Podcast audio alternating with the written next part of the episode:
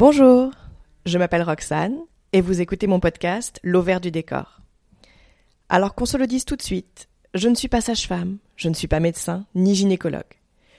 Je suis juste une femme, mère de deux enfants, que la maternité a complètement transformée, et notamment via mes expériences d'accouchement. Depuis ma première grossesse, j'ai lu et écouté des centaines de livres, des études, des témoignages et des récits, et j'ai commencé à comprendre que dans le domaine des naissances, et sûrement dans bien d'autres, mais en l'occurrence c'est ce qui m'intéresse ici, ce que l'on croit être vrai parce qu'on l'a toujours entendu ne l'est pas forcément. Genre, l'accouchement ça fait atrocement mal, ou le cordon autour du cou est hyper dangereux pour le bébé. Et là je tease à mort.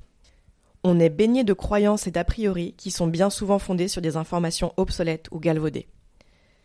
J'ai donc voulu approfondir mes connaissances, et plus ça allait, plus d'une part, je me suis rendu compte que les récits d'accouchement traumatique sont majoritaires, et d'autre part, je comprenais que le manque d'information était la clé du problème.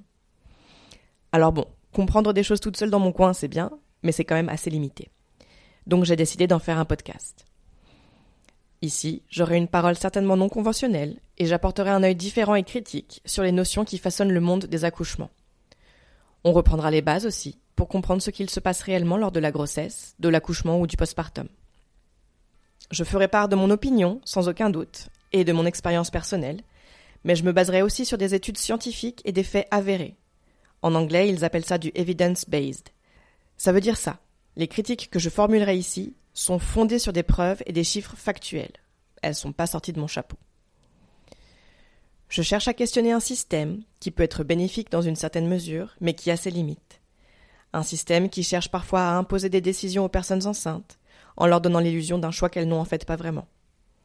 Alors, petit disclaimer important, il pourra m'arriver de me tromper parce que je ne suis qu'une humaine et que l'information médicale, elle n'est pas franchement facile à obtenir et que ceux qui la détiennent, eh bien, ils veulent pas beaucoup la partager.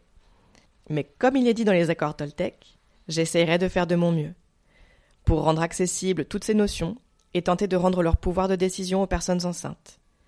Alors oui, surtout aux femmes qui sont majoritaires, mais les personnes trans, enceintes, qui subissent le patriarcat, elles existent aussi. Donc elles seront tout autant incluses dans ma manière de parler. Inclus Incluses Je sais plus.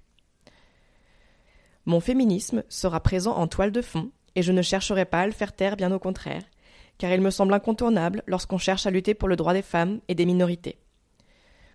Surtout, il permet une lecture différente de ce que la société aimerait nous faire considérer comme normal, et représente une clé importante pour qui souhaite s'émanciper ou simplement comprendre le monde qui nous entoure. Enfin, le plus important, mais je crois que j'ai déjà dit, faites vos recherches par vous-même et ne croyez pas tout ce qu'on vous dit, que ce soit ici ou ce qui sort de la bouche des médecins. Réfléchissez par vous-même et renseignez-vous. Bon, sur des sources sérieuses hein, quand même. Tout ce qui est écrit sur Internet n'est pas parole d'évangile. Dans les prochains épisodes, on parlera douleur, déclenchement, ocytocine, placenta, diabète gestationnel, ou même encore des différentes phases de l'accouchement.